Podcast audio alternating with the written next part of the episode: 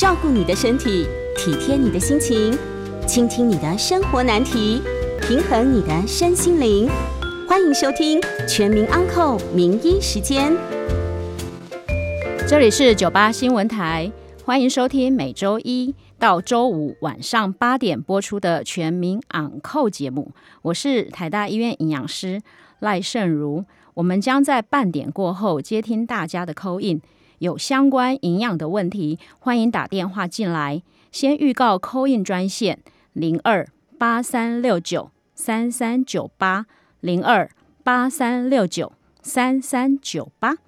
我们今天要讨论的主题的最佳主角是鸡蛋。那我们的题目是什么？我们今今天要讨论的题目是：到底每天可以吃几个蛋呢？那我想这是呃，在我觉得门诊里面其实是询问度相当高的一个问题。那鸡蛋啊，富含很多的一个优质的一个蛋白质，这我们大家都知道，而且它的价位上也相当的廉价。那除了蛋白质之外，它也富含了呃我们身体能量所需要、细胞所需要的一些矿物质，包括磷啊、钾呀，还有一些电解质钠呀，还有一些微量元素，包括硒呀、锌啊、铁呀，那还有维生素，像维生素 D 呀、类胡萝卜素啊、维生素 A、维生素 E，那维生素 B、维生素。B 六 B 群里面的很多支维生素，包括叶酸、B 六、B 十二、泛酸、胆碱等等等等，好非常多的一个营养素的一个成分。我觉得它是一个营养 CP 值相当相当高的一个。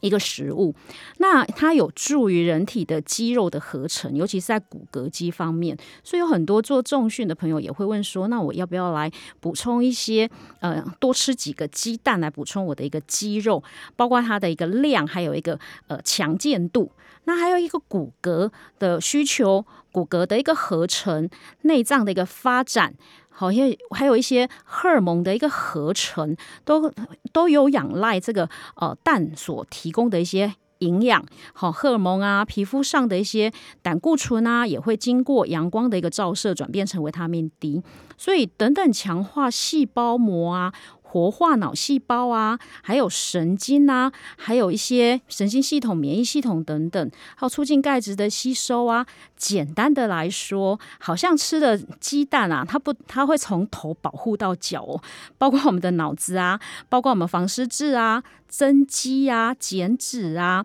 哦，它还有帮助脂肪的一个代谢的一个角色。那活化脑力啊，还有我们的免疫系统的一个维持，它算是一个养营养相当相当丰富的一个呃价值很好的一个食物。那鸡蛋所含的营养啊，其实跟其他的食物比起来啊，它所含的这个必需的脂肪酸，还有必须的这个呃氨基酸，也就是蛋白质的小分子，它是一个非常重要的一个来源。那在重蛋白质里面，在很多的蛋白质的食物，包括呃鸡肉啦、家禽啦、家畜啦，或者是牛奶啦，或者是呃植物性蛋白，如果跟鸡蛋来做比较的话。那鸡蛋里面的蛋白质，它所呃它所产生的在身体里面的一个吸收率、造肉率、合成蛋白质的这个价数啊，它是可是排在第一名、第二名的。但是它也有一个呃一个含量比较高的一个成分，也就是胆固醇。它的胆固醇的含量啊，几乎也是所有食物里面数一数二的高哦。那很多人会问说，每天早上一个鸡蛋啊，其实是非常方便准备的一个食材啊，包括一些蛋饼啊，或者是呃像馒头夹蛋啊，或者是汉堡啊，好里面放个蛋啊，这样非常容易准备。那价钱上也也反也是廉价的。哦那对于很多外食的人，除了早餐之外，其实有时候在午餐或者是晚餐，如果一样是在呃外面搭个便当啊，或者是吃个呃吃个小吃啊，有时候卤蛋啊、荷包蛋啊、蒸蛋啊，哦，那炒蛋啊、洋葱炒蛋、红萝卜炒蛋等等，都是我们非常非常常见的这个鸡蛋料理。那所以啊，有些人甚至一天呢会摄取好几颗蛋。那这样子的状况，对于呃，每天超过一个鸡蛋的这个摄取量，是不是会增加心血管疾病或者是糖尿病的一个风险？嗯，一样是有很多鸡蛋的爱好者，或者是呃，嗯，常常外食的这类的族群，常常会。担心的事情，所以我说，我们的门诊中啊，营养门诊中，呃，我稍微统计一下，门诊中其实呃询问度最高，列为高频率的问题，其实就是我一天到底能够吃几颗蛋啊？那胆固醇高的人可以摄取超过一天超过一颗吗？肥胖的人可以吃蛋吗？或者是说去掉了蛋黄，只吃蛋白，这样可以吗？那其实我们的门诊也不是只有呃减肥这样子的族群，其实对于呃化疗期间或者是呃有在运动做重训者，或者是青少年族群，他们常常会问说：那我可以多吃几个蛋吗？那鸡蛋是一个。不是已经解禁了吗？那一天，呃，甚至有些专家说我一天吃个六个蛋，好像似乎也没有什么太大的问题。那也有一些专家还会倡导说，每天多吃几个蛋来来养生啊，因为鸡蛋的呃蛋黄里面有有一些呃。呃，有一些软磷脂可以帮助脂肪的代谢，种种的各种各式各样的这个包装啊，把鸡蛋弄得好像非常的复杂。它明明就是个很简单、很普遍的一个食材，那大家对它的迷思真的还不少。那我们今天就来聊聊鸡蛋好了。那鸡蛋这么的营养，它真的背了很多年的黑锅吗？我们就来看看它的历史哦。在十九世纪中旬啊，就在一八四零年左右啊，在动脉硬化的血管中就发现了这个胆固醇的含量非常的高，也是呃在动物体里面哦发生呃动脉硬化这样子的一个血管里面就发现，哎，胆固醇含量很高，所以呃陆续的研究随后就在。一九一零年附近，呃，那有一些动物实验，就像一些四只脚的动物，像兔子啊，和这样子的一个动物实验里面，就喂养它们很多高胆固醇的食物，包括了鸡蛋，结果发现了，呃，兔子出现了一个动脉硬化的一个发生的一个疾病。那陆续在一九六零年的时候，美国的科学家也指出，血液中的胆固醇高的人啊。他追踪研究发现，在十年之后发生呃冠状动脉疾病以及心肌梗塞的几率啊，似乎都比其他健康的人或者是血液里面没有这么多胆固醇的人，呃发生的机会来得更高。所以就会觉得说，哎，心血管疾病或者是呃心肌梗塞这样子的一个疾病，是不是跟血液里面的胆固醇有直接的相关性？所以在这之后啊，就开始限制了一些嗯鸡蛋的一个主的一个摄取，或者是开始限制呃饮食中胆固醇含量较高的一个食物，因为假说里面就是饮食里面的胆固醇呃会直接影响血液里面胆固醇含量，而引起一些。胆固醇相关的一个疾病，心血管上面的一个累积，这样子的一个疾病，所以医界啊，大部分的医界就认为说，呃，鸡蛋中含有比较高量的这个胆固醇含量比较高，容易引起人类的这个心血管疾病等等的问题，所以必须去限制鸡蛋的这个摄取量。那鸡蛋里面的胆固醇出。大部分都还是存在蛋黄里面，蛋白里面是比较少的，甚至是没有的。那部分的观察性研究也发现说，心血管疾病啊的指标，呃，除了我们会刚开始会胆固醇这个量化的东西的这个指标来来预测心血管疾病，实际上心血管疾病的指标后来比较厘清之后，其实是 LDL，也就是。低密度的这个脂蛋白，我们就俗称它是坏的胆固醇。所以后来更直接的一个一个指标，呃，心血管疾病的一个指标其实是 LDL，也是坏的胆固醇的这个提高。那归因于伴随着这个高鸡蛋的一个摄取量，或者是说高蛋黄的这个摄取量的族群，它的这个风险因素的一个饮食模式啊，所以。在一九七零年代之后啊，这个建议就有一些建议的条款啊，这样来建议这些健康成人将鸡蛋的摄取量限制在每周二到四个，也就是我们常常听到的口号：隔天吃一个蛋，一个礼拜不要吃超过三到四个蛋。那相当于是隔天吃一个这样子的一个量。那对于已经患有心血管疾病或者是第二型糖尿病的呃这个这些族群啊，就限制吃的量要更为少一点。这已经这个口号啊，大概喊了大约二十年左右。那在一九八零年之后啊，在西半球大部分的一些国家，他们的心血管发生率其实有一些下降的这样子的一个趋势，但并不清楚是什么样的一个发生的原因。估计可能跟饮食指南里面健康饮食，或者是某些营养素的调整，后或或者是某些营养素的增加或减少，成功预防的这样子的一个疾病发生，但实在是离不出有没有什么单一因素，或者是看不出来，真的只有跟胆固醇或者是鸡蛋的摄取的相关性有这么直接吗？似乎是看不出来的，没有办法。由单一因素来做一个解释，那这些健康的因素包括呃健康饮食指南。那减重、体重控制在比较合理的一个范围，或者是增加蔬菜水果的这个摄取，那足够的一个矿物质，包括钙质、钾离子还有镁离子的摄取，那减少一些动物性的脂肪和饱和脂肪的一个摄取量等等的预防措施，似乎是保护心血管的一个方向，但是没有单一的一个因素。然而，在一百在二零一三年左右，有一个比较大型的一个回溯型的一个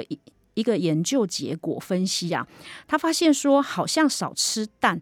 会比多吃一天一什么叫少吃，就是一个礼拜少少于一颗这样子的一个摄取量，会比一个礼呃每天都吃超过一个蛋以上的这个所谓的糖尿病的族群发生率是比较高的，而且在这些族群里面，呃。未来死于心血管疾病跟脑中风的这个死亡风险也相对的比较高。那相反的，其实在这在这二十年里面，陆陆续续有一些研究也陆续在发表。在二零一五年，美国的这个临床营养学杂志，也是我们常常在医学上面常常阅读的这个期刊，以及二零一六年，也是在美国的这样子的一个研究，它探讨鸡蛋跟心血管疾病的相关性，却有不同的看法，发现说好像吃比较多。鸡蛋的人，他的心血管疾病呃比较少，而且心血管的这个健康程度比较好。那似乎这个结果都非常非常的呃呃非常的不同哦。那近年的研究结果啊，反而是在二零一七年、二零一八年的研究结果好像又比较偏为中庸。在二零一七年的美国的呃营养。期刊《纽崔巡》这个杂志，以及二零一八年的欧洲营养学期刊，好，他也发表说，增加这个鸡蛋消费啊，就是说鸡蛋的一个摄取量，吃鸡蛋的这个摄取，跟对于健康族群来说，它并不会去增加所谓的心血管。呃，发生率这个风险，或者是糖尿病的这个风险，它的这个指标影响性好像没有这么的一个显著，甚至研究的一个剂量来说，是七天吃七颗蛋以上。哦，跟每周几乎都不吃鸡蛋的人来做比较，不论是在死亡率，或者是心血管的一个发生率，或者是中风的这个风险，还有血脂肪的浓度，好像也没有特别的这个相关性。所以很多的学者就开始在帮鸡蛋做一个平反。那这些年，鸡蛋好像过去的这二十年，呃，我们莫名其妙的让鸡蛋背上了不少的这个污名化的一个角色。那到底影响心血管疾病的指标应该看哪些哪些指标呢？因为在过去很早年，我们觉得鸡蛋的胆固醇会影响身体里面的一个胆固醇。那在比较近期，又发现说，其实鸡蛋的其他成分又可以预防心血管疾病的一个发生。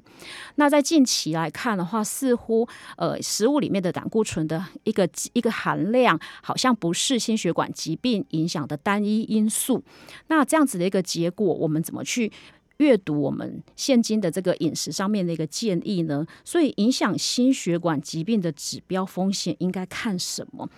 那实际上在血液里面真的游离的这个胆固醇，实际上占比非常非常的少。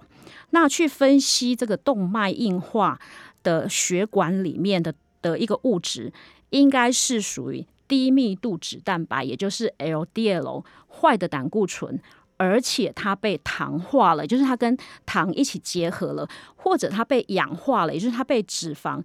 氧化的个这脂肪。呃，把它并在一起了，那卡在血管里面，造成血管里面这个发炎。那我们身体里面的免疫细胞，像巨噬细胞，还有白血球，它发现到，哎，血管里面有一些发炎的这个这个 LDL，就坏的胆固醇发炎了，所以它要去把它抓下来，所以会集合起来来反应。那反应之后呢，就成为了斑块，就沉积在我们的这个血管里面。所以后来我们就把所抽血里面的 LDL。哦，就是还没有被脂化或糖化的这个数字，当成我们的这个心血管疾病的这个指标。可是实际上，不管是看到血管里面的呃所谓的胆固醇，或者是不好的胆固醇，所所谓的 LDL 坏的胆固醇，都没有办法单一呃去判读说这跟心血管疾病有关。那我们先进第一段的广告。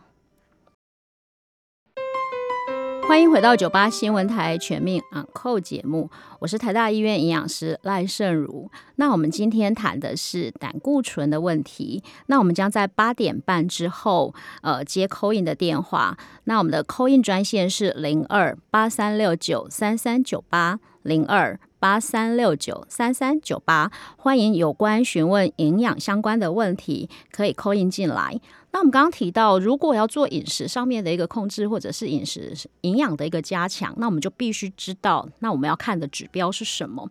影响心血管疾病在临床上的指标，我们会看什么样的一个数字是比较具有代表性的？刚刚上一节节目我们有提到是看坏的胆固醇，所谓 LDL，我们说是坏的胆固醇，低密度的脂蛋白这样子的一个浓度。那实际上，LDL 它只是一个比较具有代表性的一个指标，它没有办法直接跟心血管疾病画上等号，是因为真正影响到呃血管里面会斑块化的这个胆固醇，坏的胆固醇是 LDL 被。糖化之后，或者是被过度氧化之后，就是它在间接呃糖以及间接呃脂肪之后的这个发炎之后的这个这个颗粒，会引起我们身体的免疫细胞，包括白血球或是一些巨噬细胞，来针对这个发炎的这个呃坏的胆固醇来聚集，反应成的一个结果。那之后呢，它就会形成一个斑块，然后。放就会堆积在我们的这个血管上面，那久了之后，我们这个血管就逐渐的会有个硬化，或者是血管的管路变得比较狭窄，这个也就是心血管疾病或是冠状动脉硬化。呃，甚至像中风的这个呃治病的一个原因，但是因为呃这个免疫的一个机制的启动相速度相当的快，所以我们没有办法直接从抽血报告里面去看到所谓的糖化跟脂化的一个坏的胆固醇，所以我们只好看它的前身，也就是 LDL 所谓的坏的胆固醇的这个浓度，来作为一个间接的一个指标。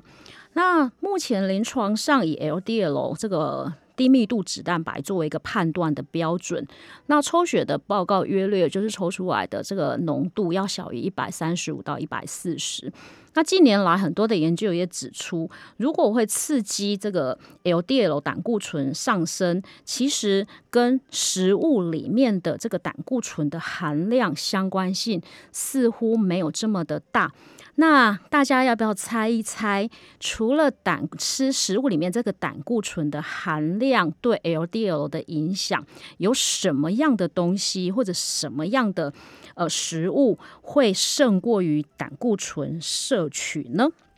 好，我们来看看，呃，超过这个直接摄取胆固醇而这而对 LDL 呃这个坏的胆固醇，好，就是呃低密度脂蛋白这个浓度的影响，其实排在第一名的是饱和脂肪，好，饱和脂肪酸的这个摄取量。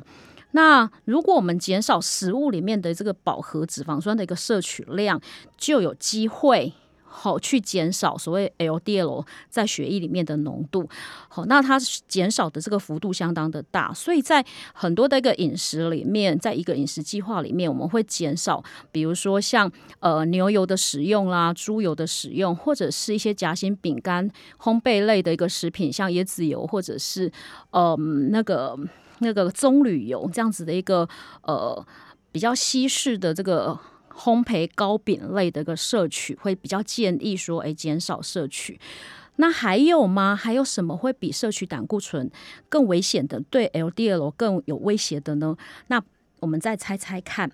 好，那排在第二名的呢，其实是增加蔬菜水果。也就是说，当我增加蔬菜水果、核果类以及全谷类杂粮。豆类的摄取的时候，有机会下降我血液里面所谓的低密度脂蛋白的浓度，减少这个心血管疾病发生率，或者是减少这个风险。好，所以偶尔吃个素啊，好，偶尔素食一下啦，好，减少这个。饱和脂肪以外，我们多摄取蔬菜水果，那用全谷类来取代精致的这个这个一般的这个主食，那多摄取根茎类、杂粮类，那用豆制品，用豆类，好像一些呃毛毛豆啦，或者是黄豆啦这种豆类的食品来取代一些制品类加工，似乎对。呃，下降 LDL 浓度，血液里面 LDL 浓度也有它的帮忙，而且下降幅度还颇高的。所以在我们的一个饮食建议里面呢，我们常常会说，哎，那偶尔素一下、舒适一下这件事情，似乎也是个不错的一个建议。那再想想，还有没有呃比胆固醇更有效的做法呢？那我们再看看。第三名，好，可以降，可以下降我们身体里面坏的胆固醇 LDL 的呃做法，跟减重也有关系。如果我可以在身体里面，诶，如果我本来是处于呃比较稍微肥胖的一个体体重的话，如果稍微减重。减重的计划执行一下，好，那健康的一个减肥的状况之下，也可以在体重控制之后，我们的一个 LDL 身体里面这个坏的胆固醇的浓度也有机会是下降的。那第四名才。LDL 的这个浓度才跟胆固醇的摄取量有相关性，所以胆固醇的摄取真的无关吗？当然不是，而是它的严重性来说，似乎如果我从饮食里面减少饱和脂肪，我在饮食里面增加蔬菜、水果、全谷、核果类的个摄取量，那我可以做好更好的一个体重管理跟体重控制。都比吃去去限制食物里面这个胆固醇的量，对于血液里面呃低密度脂蛋白 LDL 的浓度都更为有效应。所以把饮食的计划来说，就朝着前三名来做一个饮食呃策略，似乎是更为有效的。所以预防 LDL 升高的这个的这个浓度啊，可以预防心血管疾病的一个风险。那真正应该少吃的其实是饱和脂肪。高油的食物，那限制呃一些甜食的摄取，呃，包括限制甜食的量以及限制甜食的这个频率，那增加蔬菜水果的摄取量。那饱和脂肪、反式脂肪的食物，其实我们平常手上都很容易 拿得到，比如说早上的这个 butter 啊，这个奶油啊，或者是蛋糕啦、糕饼啦、夹心饼干啦、卷心酥啦，好，这所含的这个椰子油啦，或者是棕榈油这个含量，或者是平常我们在吃浓汤上面的酥皮啦，这些食物都含有非常大量的这个饱和脂肪，还有我们平常的呃动物性的。皮呀、肉肉上面的这个呃油花啦，或者是霜降啦、梅花啦，呃。这样子的一个油油的这个饱和性的油脂的一个分布，其实如果选择较为瘦一点的肉类，也是对心血管的这个风险是具有保护性的。那另外的话，就是素食加工品，还有一些加工肉品的一个选择，也要尽量减少，包括像火腿啦、香肠啦，或者是绞肉类的食品，像贡丸啦，好等等，都是含有比较高的这个饱和脂肪。那另外的话，比饱和脂肪更更严重的，其实就是反式脂肪，就所谓的人造油的部分。那人造的这个氢化油，大部分还是在烘焙类食品里面比较常见哦，像是一些糕饼类，好刚刚提到的这些糕饼类、夹心饼干或者卷心酥等等，它这些精致的这个糕饼。所以建议大家减少这一类食物的这个过度摄取，其实对心血管的一个保护啊，是更更有更有效应的，会比去限制。鸡蛋里面的胆固醇更有效应哦。所以呃，之前马街的这个。医院的这个赵强营养师啊，他曾经有下个总结，他说鸡蛋啊，对于这个健康风险啊，似乎跟鸡蛋本身的影响性比较小，跟他所使用的烹调方法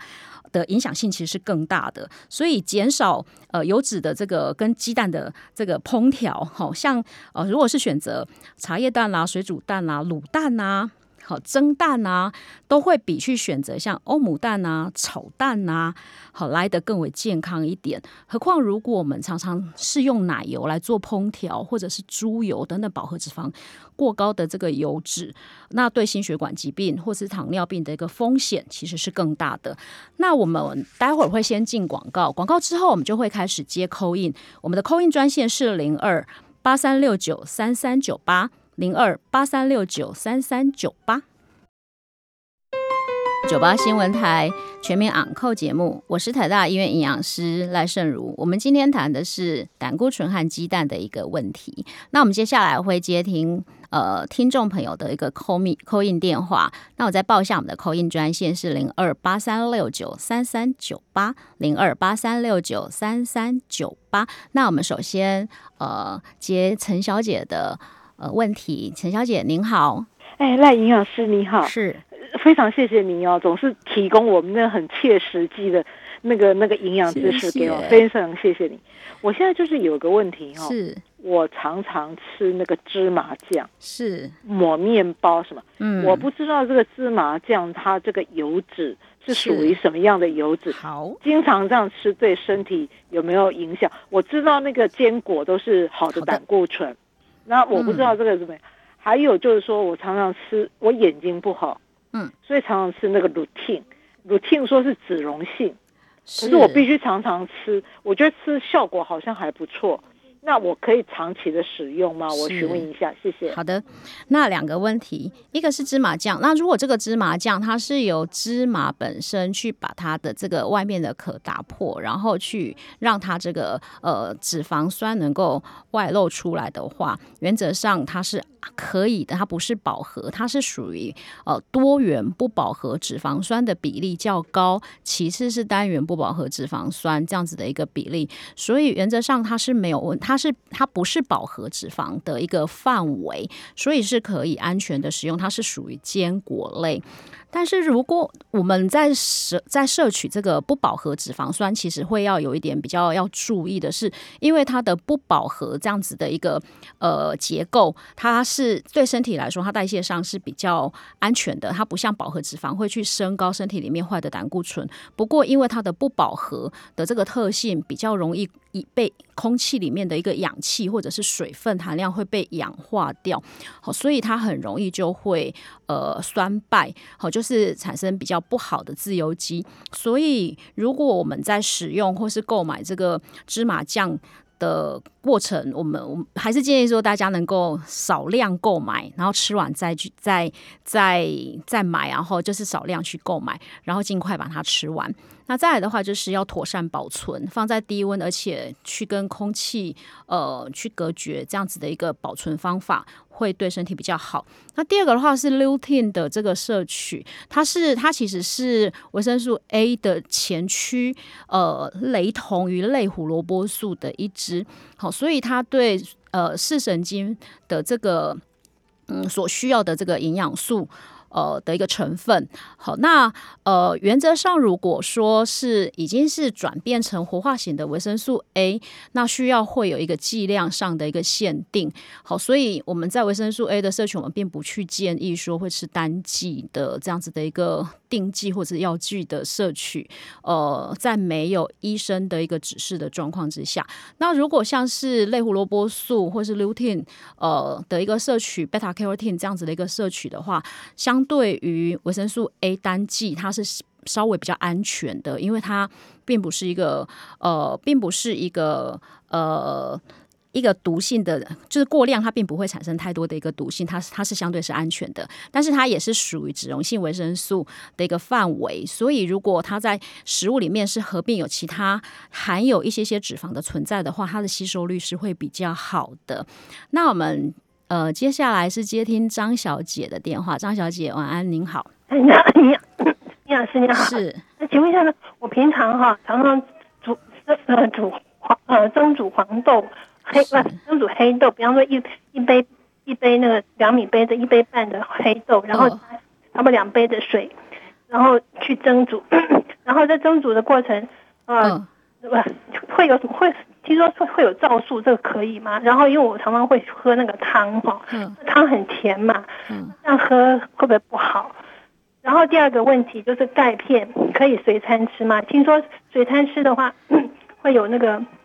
嗯，肉啊，或者说菜啊，都会阻止它它的它的那个吸收率。嗯，是好，呃，皂素，如果说我们其实是当成额外。饮食是这样的，当我们在摄取一些营养的时候，会有一些温度或者是呃湿度或者是肠胃的一个呃状态，会影响到一些吸收率，甚至跟我们所吃的食物会有一些呃互补效应啊，或者是说熬合减少了一个吸收。像皂素，它就会熬合一些身体里面呃在在肠胃道里面我们同时摄取的，像一些钙啦、铁啦，所以会减少这些矿物质或者是。呃，这些所谓的微量元素的一个吸收，但是如果我的食物是采均衡的的一个角色，而且我每天都是吃不同的一个食物，我觉得呃这件事情就不用太放在心上了，因为我们可以从其他的一个食物或其他的时段去获得不同的一个营养，所以我想这不是一个很大的问题，但是它它影响其他矿物质的吸收是存在的，但并不会去影响到我骨头里面的这个这个。或者是血液里面已经吸收起来的这些矿物质是不会的。那至于钙片的一个摄取。呃，如果说其实钙片的吸收在肠胃道的一个吸收率，它并不是很高。那主要它吸收还是要看我们身体有没有需求。好，如果你可以偶尔晒晒太阳，那增加你的活动，食物里面的钙质或者是钙片里面的钙质吸收率都会比较大幅的增加。那如果光看钙片的一个吸收，当然如果它是在空腹的时候摄取的话，也许它的一个。吸收率会稍微好一点点。那如果跟其他的个食物放在一起，说餐后或者是餐中去摄取钙片的话，它会跟食物里面的其他的营养素一样，会做一些结合，而影响其他营养素的吸收，也也减少一些钙质的吸收。那蔬菜的这个纤维也会把这个钙质钙片啊，把它网住，让它吸收率似乎会受到一些打折。哦，可是我觉得真的不太需要去看到这个层面，应该是刚刚所提到的均衡的去。摄取不同的一个食物，那毕竟这都是额外补充的营养素，所以我们的先决是把食物吃足了，那这些营养素就不太需要去注意说，哎，它是不是会打折啊？反而是你要去晒晒太阳，反而需要呃去维持你每天的这个运动习惯，似乎是比较好的哦。好，那我们呃，coin 的专线是零二八三六九三三九八零二八三六九三三九八，我们今天接听。营养相关的问题，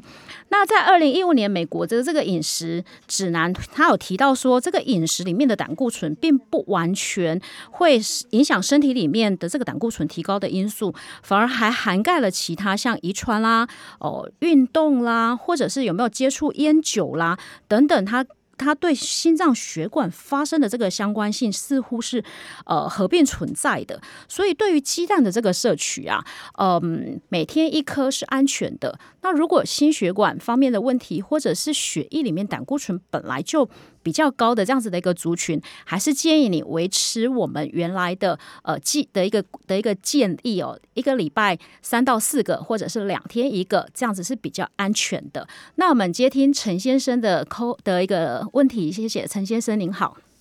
你好，晚安。是，请问营养师哈，嘿，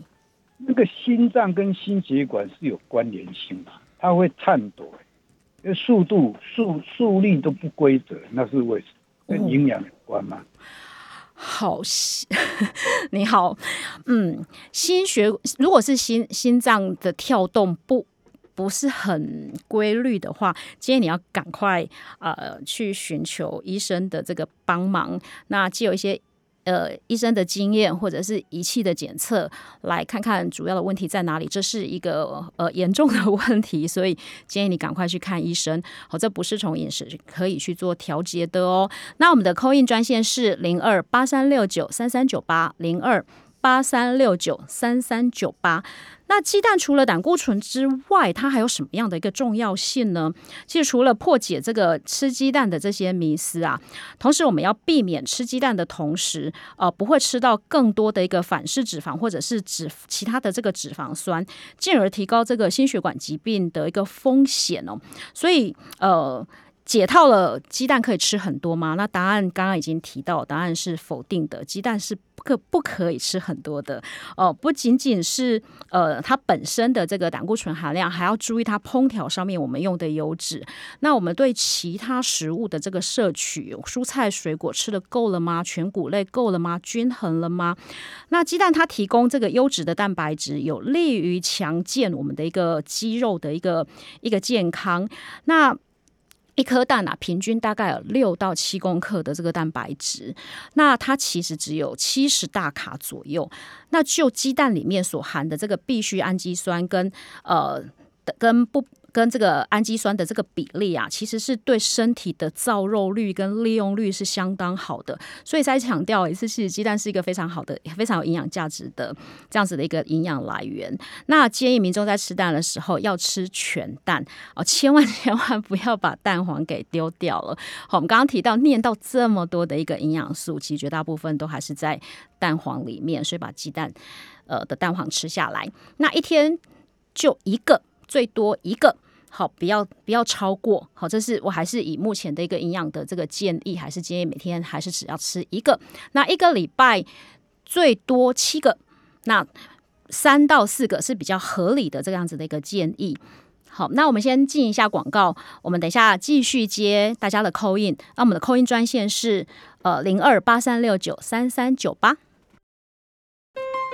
欢迎回到九八新闻台全民昂扣节目，我是台大医院营养师赖胜如。那我们接下来接听听众的扣印，那我们的扣印专线是零二八三六九三三九八零二八三六九三三九八。那线上林先生晚安，您好。你好，营养师，我有两个问题想请教您哈。哎，我常听人家说哈，我们不止缺钙会抽筋，缺镁好像也会抽筋。那我们在日常生活中有没有什么食物是可以让我们来适度的补充这个镁离子？这是我第一个问题哈。然后第二个问题是说，哎，呃，现在有很多人都说，哎，如果我们有高血压，我们就不要吃太咸，